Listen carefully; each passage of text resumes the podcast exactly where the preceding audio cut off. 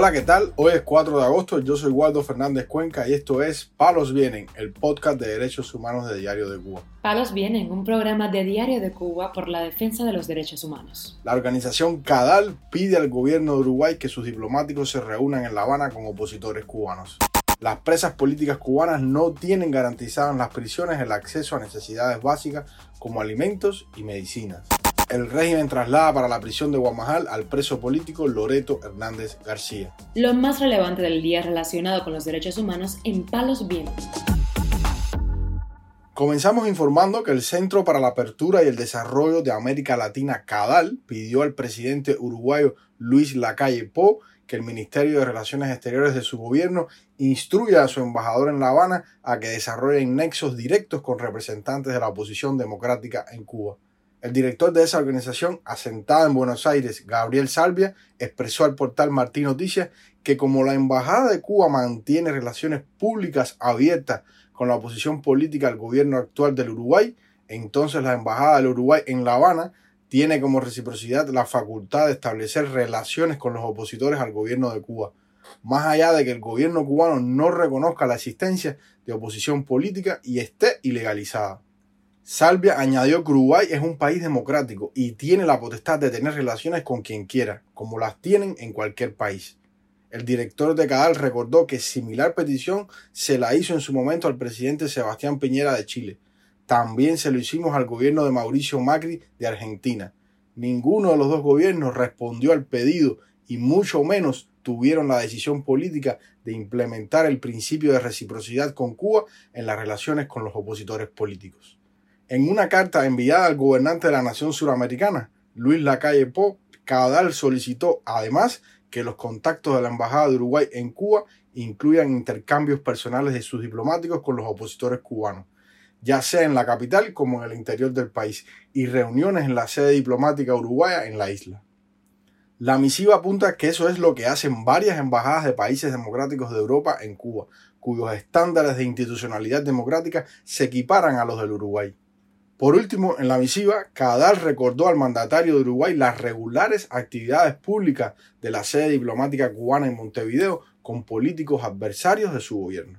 Informamos además que a las presas políticas cubanas, además de sentenciarlas a largas condenas por el ejercicio de sus libertades civiles, el Estado cubano no les garantiza una adecuada alimentación ni el acceso a medicamentos y en algunos casos les niega el derecho a beneficios penitenciarios.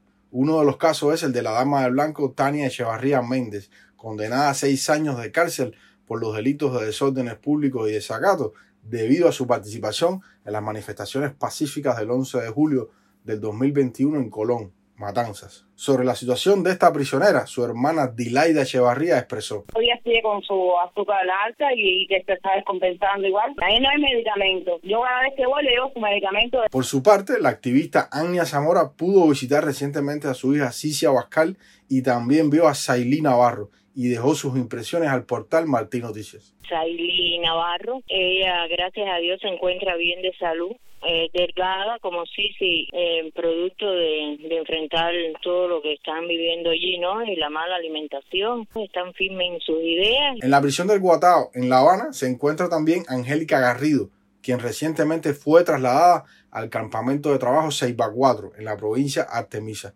A los dos lugares va de visita Luis Rodríguez, esposo de Angélica, quien señaló que en esa prisión le pidieron a su esposa que fuera a trabajar en el campo y ella dijo que no lo haría. Por último, la prisionera Lisandra Góngora recibió la visita de sus hijos y del padre de sus hijos, Ángel Delgado, en la prisión Los Colonos, en la isla de la Juventud.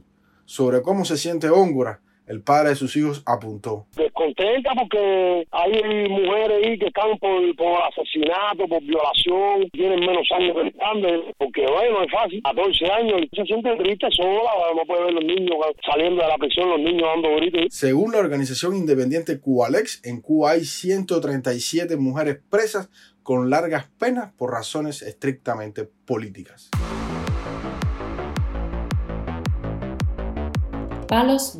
Para finalizar, damos a conocer que el preso de conciencia y líder yoruba, Loreto Hernández García, fue trasladado este 31 de julio del Hospital Provincial de Santa Clara a la prisión de máximo rigor de Guamajal, en la misma ciudad. informó a Amnistía Internacional el ex prisionero político Jorge Luis García Pérez Antúnez. Fue regresado sorpresivamente desde la sala penal del Hospital Provincial Arnaldo Melián Castro en la ciudad de Santa Clara hacia el penal de mayor rigor conocido como eh, prisión Guamajal en Santa Clara.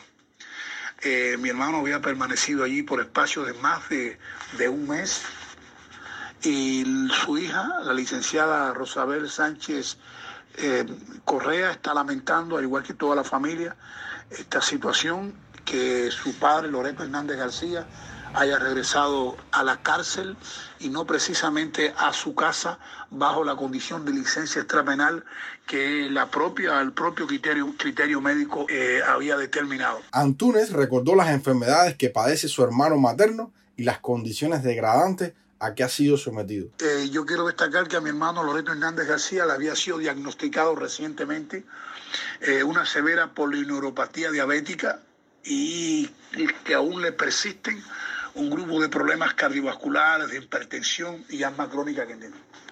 Eh, quiero recordar que durante ese mes de internamiento en el citado centro carcelario había sido sometido a, una, a un ferro aislamiento en comunicación, el cual fue fue roto gracias a los fuertes e importantes pronunciamientos de Amnistía Internacional y de las presiones del Directorio Democrático Cubano. En junio de este año, Amnistía Internacional declaró preso de conciencia a Loreto Hernández García, manifestante de las protestas del 11 de julio de 2021 en la provincia de Villa Clara.